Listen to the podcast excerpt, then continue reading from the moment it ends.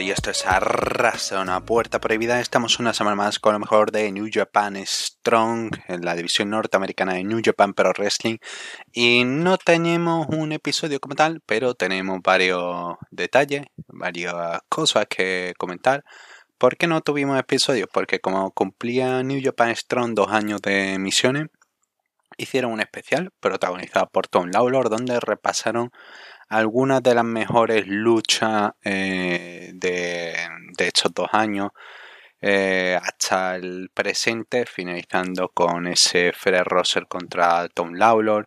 Eh, es una buena recopilación, podéis verlo, creo que también está disponible en YouTube, podéis echarle un vistazo.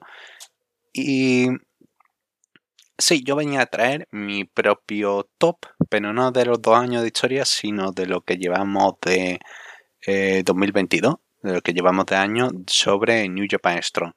Porque han habido muy buenas luchas, han habido muy buenos encuentros y me es complicado hacer un top un top 10 más o menos porque ha habido, muy buen contenido.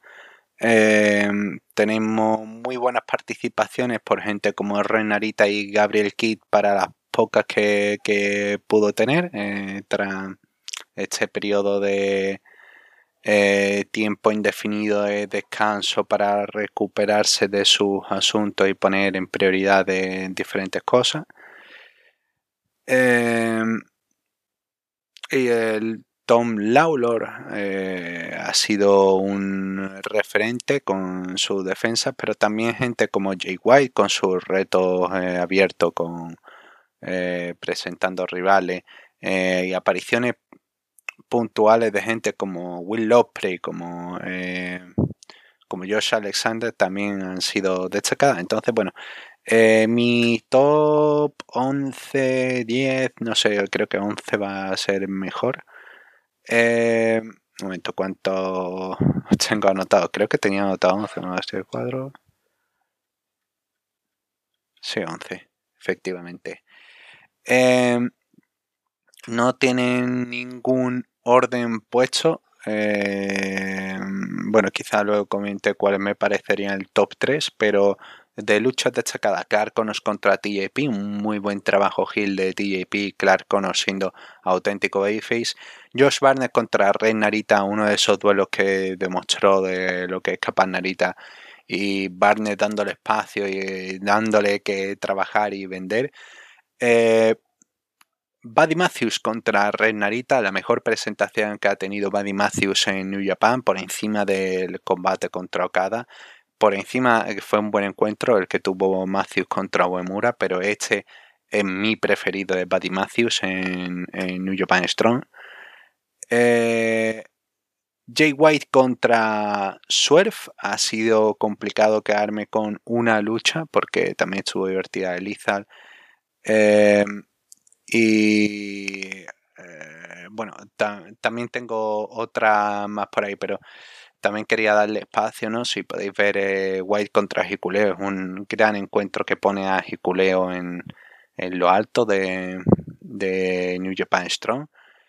Jake White contra Chris Sabin, este fue otro de reto abierto que también fue increíble, sobre todo después de la lucha que tuvieron en Impact que quizás fue un poquito mejor que esta, no sé, está ahí parejo.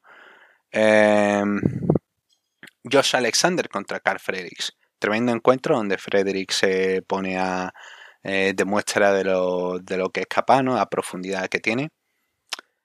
Will Ospreay contra Homicide, que fue el, en el main event de este especial de United Empire, el grupo de Osprey que fue una tremenda, tremenda lucha donde Omisai resistió todo, aguantó todo de Osprey, no vendió nada de Osprey, fue tremendamente divertido, grandes minutos finales de lucha. Eh, ¿Qué más? ¿Qué más tengo? Eh, no quiero olvidarme, Fred Rosser contra Gabriel Kidd, tremendísima lucha, eh, violenta y dando demostrando esa potencia que puede demostrar Fred Rosser y como Gabriel King no le pone las cosas fáciles. Eh, TMDK contra West Coast Wrecking Crew, el, combate más destacado del torneo por el campeonato eh, por parejas Strong. Eh, una lucha fantástica, donde ambos equipos están a máximo nivel y donde eh, TMDK lucen como esos TMDK del, del pasado. Eh, Gabriel Key contra Eddie Kingston, aunque eh, creo que esta se fue grabada en diciembre, pero es una fantástica lucha, bueno, emitida en enero, pero es fantástica, fantástica lucha. Candidata a lo mejor del año, una, una guerra, un Eddie Kingston sin darle espacio a Kit y un Kit que por todo quiere intentarlo. Y Tom Lawlor contra Fred Rosser 3, un encuentro eh, de alta carga emocional. Eh, de que. Y este es más complicado porque creo que eh, es el que hace falta más bagaje ¿no? de, atrás para ver otras luchas, para poder entenderlo a todo, ¿no? Toda la trilogía me parece que viene en la. viene todo enlazado, entonces es un poco necesario para ver todo esto en el relieve. Y bueno, tras esa lucha, Gabriel Key contra Eddie Kingston, Tom Lawlor contra Fred Rosser 3, TMDK contra West Coast Wrecking Crew, Osprey contra Homicide, White contra Sabin, Alexander contra Frederick, Rosser contra Gabriel King, Buddy Matthews contra Renarita, Jake White contra Swerve, eh, creo que este no lo comenté, eh, o de lucha fantástica, mejor que la de Lizal. Eh, Josh Barnett contra Renarita y Clark Connor contra TJP. Si me tuviese que quedar con un top 3, con un top 3 diría eh, Gabriel Kidd contra Eddie Kingston sería el número 2. El número 1 sería Tom Lawlor contra Fred Rosser 3. Y en un tercer puesto estarían ahí parejos. Em, estarían ahí parejos Jay White contra Chris Sabin. Y eh, Fred Rosser contra Gabriel Kidd. Y luego cuarta posición sería eh, Josh Barnett contra Renarita, quinta Clark Connors contra TJP y ya el resto ya no sé eh, clasificarlos, pero sí, esa sería más o menos lo mejor de lo mejor. Y sí, tremendo año, eh, grandes demostraciones y todavía queda bastante por demostrar en New Japan Strong. Y en, en estas cosas que todavía nos quedan por demostrar vamos a hablar porque se ha anunciado los primeros encuentros de la gira Fighting Spirit Unleashed que va a estar en, va a ser en eh, cuando iba a ser de agosto el 21 de agosto. Em, eh, estará la, gira de grabaciones de, Fighting Spirit Unleashed eh, con un encuentro por equipo Kushida, Barreta bueno, Tren, Tren Barreta, eh, Rocky Romero y Tyler Russ haciendo equipo contra el Ballet Club, Jay White, Joey Robinson, Hikuleo y Chase Owens. Por otra parte, eh, Rob Eagles, que va a estar por aquí, por entre México y Estados Unidos, eh, se enfrentará contra Kevin Blackwood en otro encuentro para demostrar el talento de Blackwood.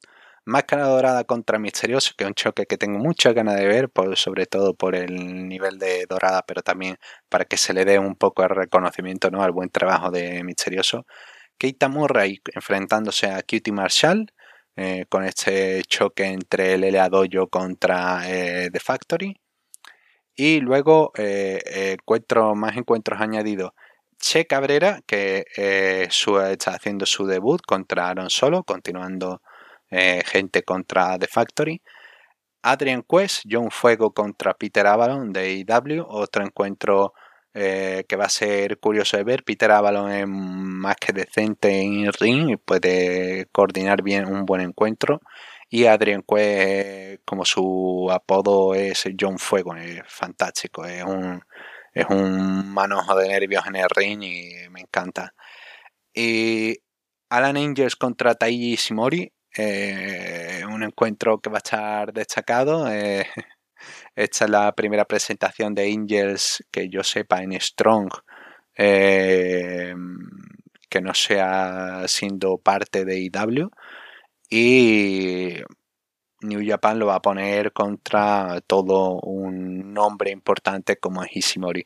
Entonces, eso va a ser para, la, para esta gira que se viene, para estas grabaciones que se viene la semana que viene la siguiente. Y eh, lo, siguiente serán esas grabaciones de New Japan Strong en septiembre de uh, Automatic, Automatic era el nombre, perdona, eh, estaba intentando recordar. Automatic, en donde va a estar, se ha anunciado que va a estar presente Shingo Takagi de Dragon estará, estará participando en las grabaciones y también, bueno, Jay White, Fred Roser y Michiko de eh, Consejo, el Michiko, eh, Michiko original. Entonces, sí, va a ser interesante esas grabaciones de Automatic en septiembre en cuanto ya pase eh, bueno, próxima semana tendremos alguna lucha, alguna lucha más anunciada para eso. Y por último, no quería cerrar. He estado debatiéndome sobre si hablar de este tema, pero como es un contrato que afecta a New Japan y como es un asunto que afecta a la división norteamericana de New Japan Pro Wrestling, voy a hablar sobre el asunto de eh, Chris Dickinson sobre el asunto de Chris Dickinson. ¿Qué sucedió? Durante mayo surgieron eh, informaciones de las exparejas de Chris Dickinson en las cuales señalaban de que habían sufrido malos tratos, habían sufrido agresiones, habían sufrido abusos por parte de Chris Dickinson. Eh, a esas voces se le sumaban ¿no? los rumores durante años de que Dickinson no era precisamente la mejor persona con la que trabajar en ring o entrenar, eh, por diferentes historias. Pero eh, básicamente eso, salieron eh, exparejas, dos exparejas de Chris Dickinson a señalarle una y luego otra, a confirmar lo que dijo la otra persona, a señalar a Chris Dickinson. Tras un tiempo, Dickinson dejó de tener, eh, tuvo las apariciones que tenía anunciadas en New Japan, lo cancelaron en pay-per-view, no podían cancelar en lo que ya tenían anunciado, que fueron esas grabaciones que fue, hicieron en, eh, el 2300 Arena, donde tuvo su última lucha contra Hiroshi Tanahashi. Y ahora eh, Chris Dickinson ha respondido. ¿Ha respondido de qué, de qué manera? Ha respondido con una con una demanda, una demanda judicial contra sus exparejas. Sobre la demanda ha sido rellenada en el estado, en el estado ha sido presentada en el estado de Nueva Jersey, donde ninguna de las dos eh, implicadas eh, reside pero comentaré más sobre este detalle. Eh, y básicamente señala de que son actos de defamación contra su persona con el único objetivo de, de perjudicar su carrera profesional. Tras entrar en detalles que no nos interesan de lo que mm, dice el comunicado por parte de Chris Dickinson, hay un par de detalles en los que sí señala que básicamente eh, han cortado eh, diferentes promotores. Dave Marquez en Championship Wrestling dejó de contar con él. Eh, GCW básicamente le dijeron que no volviera a aparecer. Y a pesar de que él dijo, no, yo, me... él publicó un comunicado de, no, no quiero servir de distracción a mi compañero, eh, no voy a aparecer en GCW, eso fue en el evento de, eh, perdón, esto fue finales de abril, la fecha. Eh, esto fue los comentarios hechos que hizo Chris Dickinson sobre su no aparición en GCW fueron el 30 de abril y la aparición en Strong fue el, el 15 de mayo. Pero bueno, fueron esas dos semanas más o menos y GCW, pues según el comunicado, este comunicado último de Dickinson, pues dejaron de contar con él y que el acuerdo de New Japan se ha convertido en un acuerdo ahora no válido. Él había firmado contrato eh, para antes estaba por apariciones y ahora está contratado, pero no van a usarlo. Y eh, básicamente eso, no, van a usarlo, que había ideas eh, que estaba eh, estaba por apariciones, eh, todo liderado por Rocky Romero. Creo que ya he comentado en otra ocasión en, el programa de que Rocky Romero es el que lleva el asunto de buqueos eh, y el tanto matchmaking como booking de, de principalmente el, el, tema de, de, booking, entendido como el booking antiguo, ¿no? De, de programar quienes aparecen en el show. Eso lleva Rocky Romero, y eh, le consiguieron firmar, el, supuestamente comenta de que firmó en abril el contrato. Eh, la propuesta de contrato ya se había planteado meses antes, la, posibilidad de un contrato. Eso no lo comenta pero es algo que sí he podido comentar en otras ocasiones del programa, información que sí conocía y que sí conocía algo que ya había comentado. De, comenté cuando salieron las declaraciones de las parejas de Dickinson de que en principio estaba buqueado para aparecer en Japón y que lo comenta Dickinson. En principio iba a aparecer en Japón este verano. La idea, parece, la idea era eh, hecho eh, eh, bajo bajo eh, digámoslo eh, bajo comentario no bajo digamos que ¿no? bajo rumores ¿no? la idea era en un principio eh, porque estas son cosas que ya he comentado cosas que sabía y que hay compañeros que pueden bueno que comentado con ellos el asunto y que efectivamente parecía que la idea era contar con Chris Dickinson para el G1 Climax. Pero la situación pues ha paralizado todo del asunto de Chris Dickinson y no tiene, como él dice en su comunicado, se ha convertido en, un, en un, contrato sin valor. Están, lo están pagando, lo están manteniendo, pero no lo están usando. Y básicamente eso, ha salido a, hacer este comunicado. Ahora bien, tengo que entrar un poquito más. He intentado no mantenerme tanto en valoración personal, pero ahora sí vamos a tener que meternos en valoración personal porque Chris Dickinson hay puntos que no comenta. Hay puntos que eh, si se ve el comunicado, eh, las alegaciones que hace de defamación no se mantiene o, el dinero que pide de compensación de al menos 20 mil dólares de, de ganancia que estaba haciendo según él al mes eh, con el Pro Wrestling pues no se mantienen porque el contrato bueno el contrato de New Japan firmado a partir de abril eh, tampoco eh, no sé cómo han hecho esa estimación.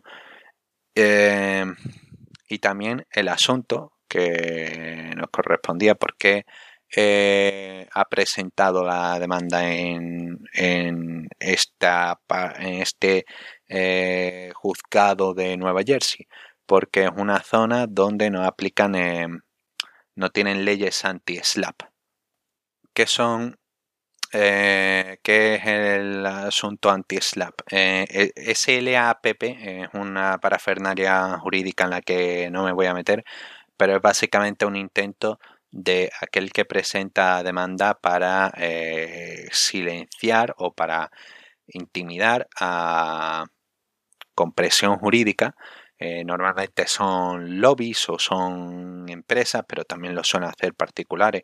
Se suele hacer en casos como este, en donde acusan a una persona sobre violencia, sobre violencia eh, doméstica y acude a una de estas eh, a esta manera, ¿no?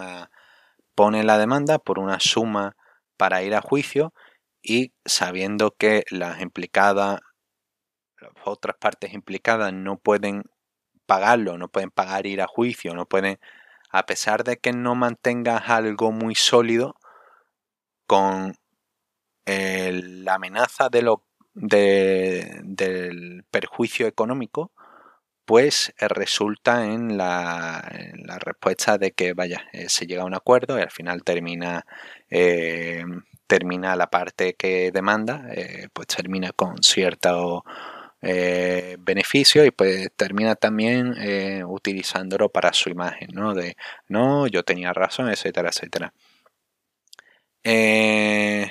Una de las parejas implicadas, que es Cristina, Cristina Boneri, ha publicado, publicó una publicó una, también unas declaraciones de que eh, perdón, son, eran, eran tres implicadas, era eh, Cristina Doneri, eh, Boneri y dos parejas más del señor Dickinson y que básicamente está, está utilizando esta estrategia en, un, una parte en Brooklyn, Nueva York, en, en bueno, perdón, en Nueva Jersey, en la cual no hay eh, regulación anti-SLAP y va a ser difícil para que eh, las demandadas puedan encontrar representación y puedan mantenerla durante el tiempo. Eh, porque ninguna vive en la zona, ninguna vive en donde se ha puesto la demanda y bueno, tiene que y que no van a no van a rendirse, van a intentarlo, pero es una situación complicada donde lo más probable, el, planteamiento más probable es que Chris Dickinson termine eh, llegando a un acuerdo con las otras partes, un acuerdo económico, porque va a ser complicado de que puedan mantener un una defensa durante todo y si llegan a juicio va a ser, va a ser extremadamente complicado. Pero en la situación que hay, eh, Chris Dickinson, que tiene contrato con, afecta directamente a New Japan, con contrato con, con, con New Japan a través de New Japan Strong, tenía antes apariciones de New Japan Strong y ahora tiene un contrato oficial con New Japan Pro Wrestling y es una parte que ha afectado a, al desarrollo del programa y que me parecía justo eh, poder comentarla un poco eh, brevemente. Disculpa que no vaya a ser con profundidad, pero en mi opinión es un tema que da para rato, pero hay comentarios y hay expresiones públicas de otras partes, hay otras partes que también que eh, están a favor del señor Dickinson, mucha gente de, de New Japan Strong está a favor de, de Dickinson, pero durante los años se ha escuchado una cosa y se ha escuchado esas voces ¿no? de Dickinson eh, cuesta con los entrenos, de eh, rumores de bullying, etcétera, etcétera.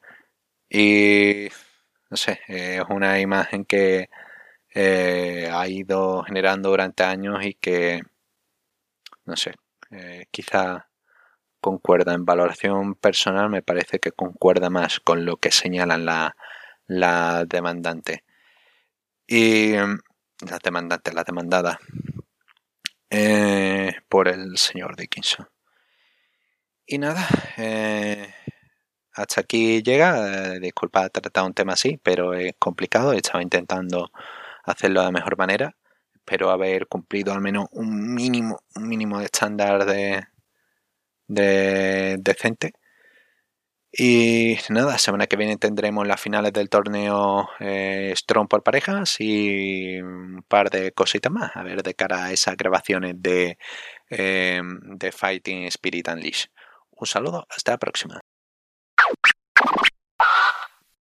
¿Qué tal amigos de Arras de Lona, Puerta Prohibida? Les habla desde México una semana más, Chava Rodríguez. Vamos a mencionar parte de lo más llamativo, atractivo en los últimos días que ha dado la escena mexicana. Es complicado a veces seguirlo, escena independiente, grandes empresas, pero trato de hacer una selección de qué es lo más destacado y con gusto lo presento aquí acompañado de los amigos de Jean, de Carlos Ryder.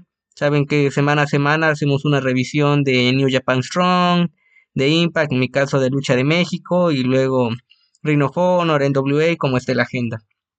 Así que esta semana vamos a empezar hablando de lucha libre independiente, un evento estelar que se celebró en jueves en la Arena Naucalpan, una promotora, el Grupo Internacional Revolución, que por lo general presenta dos eventos por semana, uno de los días jueves y el del domingo, usualmente más fuerte, atractivo el del domingo, porque la gente tiene la posibilidad de acudir a la arena. No obstante, este evento estelar en jueves fue una lucha de tres esquinas de eliminación, formato clásico que creo que se prestó por los estilos de los luchadores. Aramis en contra de Laredo Kid y Asterboy. Aramis y Laredo Kid con actividad constante en AAA en Estados Unidos. Y Asterboy ganador del torneo de nuevos talentos del tryout de Grupo Revolución en 2021. Campeón ligero de la empresa. Una lucha buena con ese estilo dinámico que manejan ambos. No obstante, me pareció corto. Creo que pudo haber tenido fácil unos 10 minutos más de duración, aunque a veces las agendas de los luchadores y que es transmisión en vivo, hay que ajustarse a los tiempos. Eh, Aramis mostró llaves, algo no tan común en su estilo de lucha, creo que es interesante que muestre otro tipo de habilidades, recursos en sus combates. Aparece Puma de Oro, un hombre con el que ha tenido rivalidad Boy para agredirlo, eso provoca su eliminación y queda un mano a mano entre Aramis y Laredo Kid de apenas un par de minutos. En un momento de distracción aprovecha Laredo Kid para hacer una rana con puente y llevarse la victoria.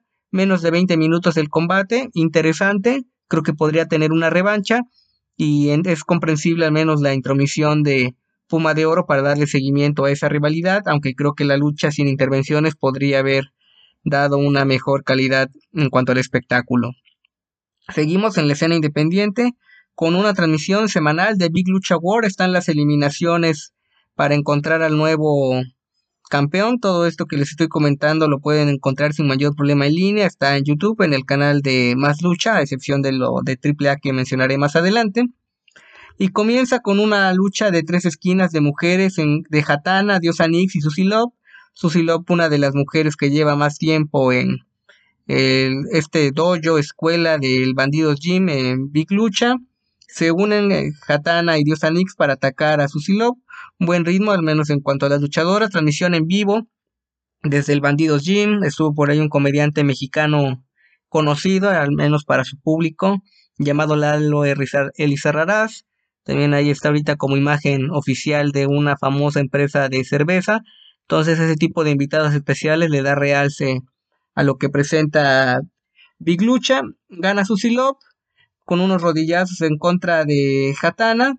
Eh, un combate corto, aunque mejor de lo que hay veces que esas transmisiones de Lucha War guardan lo mejor para el final, como en este caso, pero al menos fue un inicio acorde a lo que se vendría más adelante en el evento. Lucha por una eliminatoria de dos campeonatos que está manejando Big Lucha War, uno interno y otro en calidad de mundial. Carito, de estilo exótico, en contra de Forneo. Una de las semifinales, un combate que tuvo intervenciones por parte de la Black Generation agrediendo a Carito, gente del Bandidos Gym, todos son del Bandidos Gym, pero hacen a veces esa distinción entre talento, agreden a Carito.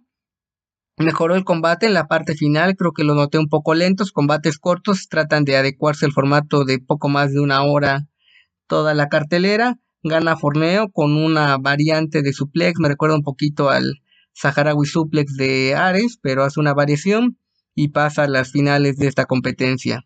En otra semifinal, Radioactivo en contra de Limbo, uno de los mejores combates del día, ambos de un estilo parecido, aéreo, fuertes, Limbo alumno del último guerrero, una de las estrellas del Consejo Mundial, y Radioactivo, un hombre que empezó bastante joven en la zona de Veracruz, decidió ir a Ciudad de México y se nota la evolución que ha tenido en su estilo. Vimos lances, castigos, y fue con un sentón con giro que Radioactivo se lleva la victoria y se estará enfrentando a Forneo la próxima semana en un combate que, al menos en la previa, debe de ser bueno. Y en el evento estelar, Commander en contra de Ares, ambos con actividad internacional, Ares que puede hablarse de él en AAA, en MLW, en Riot, un hombre con una agenda bastante saturada, producto de la calidad de un estilo que lo hace diferente a sus demás rivales, y Commander con una variedad de lances espectacular. Tuvo una lesión, se recuperó antes de lo previsto y está tomando ritmo especialmente en AAA. Commander llevando la mayor parte de llevar la lucha con sus lances, plancha de estrella fugaz, camino sobre las cuerdas, un repertorio bastante variado y de ahí la fama que se ha ganado Commander. No obstante, Ars resistió los castigos, una plancha de 450 grados, una de estrella fugaz, la típica caminata sobre las cuerdas inmortales hacia afuera del ring de Commander. Y precisamente Ares en una eh, momento de inspiración, por decirlo, luego de ser dominado, aplica el Saharaui Suplex y se lleva la victoria, avanza en el torneo. Y creo que al menos por estas dos luchas, dos últimas luchas, vale la pena seguir todas las transmisiones de Big Lucha. Tienen transmisiones semanales en los próximos días y un evento especial llamado Face to Face, que creo que al menos en la previa de la cartelera, con la participación de Ricky Marvin, es un material interesante para seguirle la pista. Y cierro esta semana hablándoles de AAA de verano de escándalo. Me voy a enfocar en la transmisión del canal Space de lo que fue en vivo. Ya en estos días estará el resto de la función, o probablemente el resto de la función, porque hay veces que AAA lo segmenta para tener más contenido, aunque se viene ya este cartel de Triple Manía. Tanto raro porque no lo anunciaron completo, ya que esté completo lo mencionaremos en este espacio. Viene el evento especial de playa en el Hard Rock. Y de esto fue la transmisión el pasado viernes con Space, un evento irregular, creo que abrió con lo mejor y de ahí tuvo altibajos. Y este combate fue de cuatro esquinas, Rey Horus en contra de Bandido, Laredo Kit y Willie Mack. Willie Mack que le dan su espacio para bailar, ya lo he mencionado aquí. Entiendo esta cuestión de comicidad, de atraer al público, de hacer un momento divertido, pero creo que a veces sobra.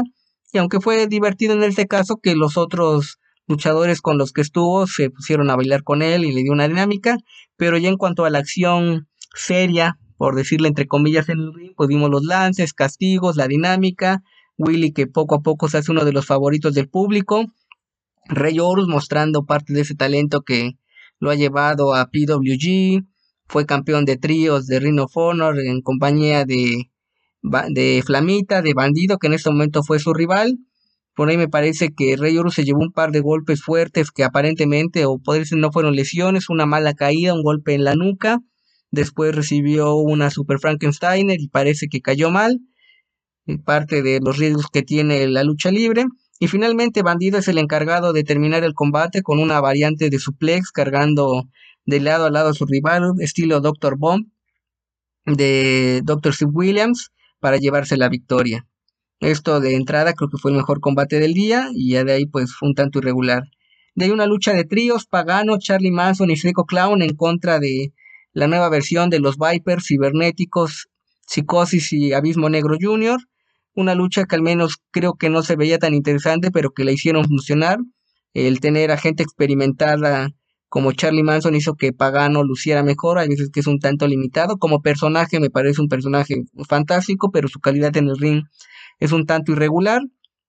Gana el equipo de Pagano en un combate que cumple, entretiene, pero no podemos considerarlo como algo fuera del otro mundo combate del año, que le da seguimiento a la rivalidad y ya está anunciado de forma oficial cabellera contra cabellera en el cierre de Triple Manía 30 en el mes de octubre entre Pagano y Cibernético. Una lucha de cabelleras fue semifinal, combate mixto, inusual no solamente en AAA, sino creo que en varias empresas a nivel mundial. Lady Shani en contra de Hijo del Tirantes, quien inició los problemas, la rivalidad con Hijo del Tirantes fue Fabi Apache, por ahí hubo una decisión interna, creativos, sale Fabi Apache de la historia, entra Lady Shani, queda un combate mixto que mm, se nota, al menos había comentarios en redes sociales que decían que por lo que mostró el hijo del Tirantes como luchador es mejor referee, Así que creo que eso sintetiza lo que vimos. Se le notó falta de ritmo, mala condición. Shani que por momentos para tratar de rescatar la lucha, no sé si así habrá estado planeado, producto de la desesperación, porque uno es lo que percibe a la distancia como afición, dando golpes fuertes, legítimos para eh, mover al público, que el público al parecer lo disfrutó, me parece que incluso lanzaron dinero, algo bastante exagerado por este combate que Admito que fue entretenido típico del estilo que llega a manejar AAA, pero sí esas fallas fueron bastante notorias y eso le quita eh, realce al combate. Gana Lady Shani por rendición. El tirante es padre de uno de los participantes, fue el referee, y eso también fue un dato curioso, pero más allá del dato no intervino, se mantuvo ecuánime en cuanto a la impartición de justicia y pierde la cabellera hijo del tirante, luego agredió a su padre, a Lady Shani, argumentando que no ha acabado la rivalidad, entonces quizá alguien del elenco femenino se una a Hijo del Tirantes para vengarlo, probablemente sean las tóxicas o darle entrada a alguna nueva luchadora al roster de AAA. Y otra lucha mixta fue encargada de terminar el evento, al menos en variación de equipos, de Lucha Squad, Pentagon Junior, Fénix y Talla, los Lucha Brothers con Talla, que se sabe esa relación no solamente arriba del ring como profesionales, sino de amistad abajo del ring que tienen de bastante tiempo, en contra del megacampeón, hijo del vikingo, Chica Tormenta y Taurus, Chica Tormenta recibiendo una oportunidad estelar luego de perder la máscara. Buena lucha, al menos en la combinación de estilos. No fue algo que puedan decir combate del año tampoco, pero luego de ver ese mano a mano mixto eh, que raya entre lo regular malo, pues sí se nota la calidad de los seis luchadores, enfocado obviamente a la rivalidad de Hijo del Vikingo y Fénix, de lo que podría ser, porque al menos se anunció que se va a hacer una votación abierta en redes sociales para que el público elija contra quién debe de luchar Hijo del Vikingo en Triple Manía 30 en este eh, posible mano a mano, dijo del vikingo y Fénix. Movimientos fuertes. En un momento, Pentagón y Taurus se encargan de romper mesas con las mujeres, cada una de rival. Eh, quedaron en camilla y esto lo aprovecha Fénix para ganarle al hijo del vikingo con una combinación de driver y queda abierta, al menos se encaran para lo que podría ser y yo creo que si Kenny Omega ya está bien, tendría que ser un mano a mano ya sin la votación, pero es cuestión de los creativos. Y cierra así un verano de escándalo que eh, al ser uno de los eventos principales de la empresa me parece que la cartelera debió de haber sido más fuerte con realce. En el previo que se supo por redes sociales porque no hubo transmisión ni siquiera por, por Five TV. Hay nuevos campeones de tríos la nueva generación dinamita derrotó a la empresa, pero ya que esté la lucha disponible, pues la comentaremos en este espacio más a detalle. Esto es todo por mi parte. Sigan al pendiente de todo el contenido del podcast Arras de Lona. Invitarlos a que lean mi columna semanal entre máscaras, guantes y tatame en www.tuplandejuego.com.mx y que adquieran un ejemplar de mi libro de Olvidemos el Circo, Maroma y Teatro, editorial Gato Blanco, 10 perfiles de luchadores mexicanos desde Octagón hasta Fabi Apache, con ilustraciones fantásticas de Bolin Olasco, lo pueden adquirir en Amazon México y en Librerías del Sótano, tiene envíos internacionales, entonces ahí pueden revisar a un envío a cualquier parte de México o al extranjero. Esto es todo por mi parte, les mando un abrazo a la distancia, sigo al pendiente de la lucha libre mexicana y los espero en compañía de mis compañeros de programa y demás la próxima semana en Arras de Lona, Puerta Prohibida. Un abrazo.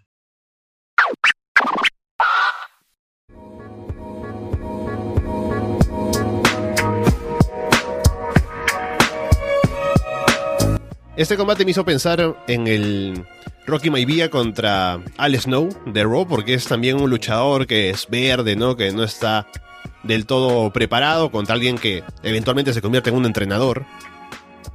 Y cuidado, pero parece que Steve Mongo más Michael en esta etapa de su carrera es como un poco mejor que Rocky Maivia pero bueno, no se mantendría eso por mucho tiempo. No puede ser, o sea, hagan clip de esto. Alexander Leonardo, Mongo Michael es mejor que The Rock, o sea, ¿cómo? No, o sea, mira, hemos dicho cosas horribles. Aún recuerdo ese episodio en el que nosotros borrachos nos reímos de Jinder Mahal ganando el título mundial con la música de Aladdin sonando de fondo probablemente el momento más cancelable de toda Ras de Lona. Sin embargo, este, este lo acaba de superar. Imagínense a Alexandre Leonardo diciendo eso, o sea, semejante tontería. Increíble. No, no, no, no, no, no, no. O sea, nos van a, o sea, mañana, no, no, ya, ya, es el último programa de Arras de Lona. O sea, yo espero que, pues, pues no fueron tan malos años, ¿no? Después de todo, entonces al menos no perdimos tanto nuestro tiempo, Alexandro.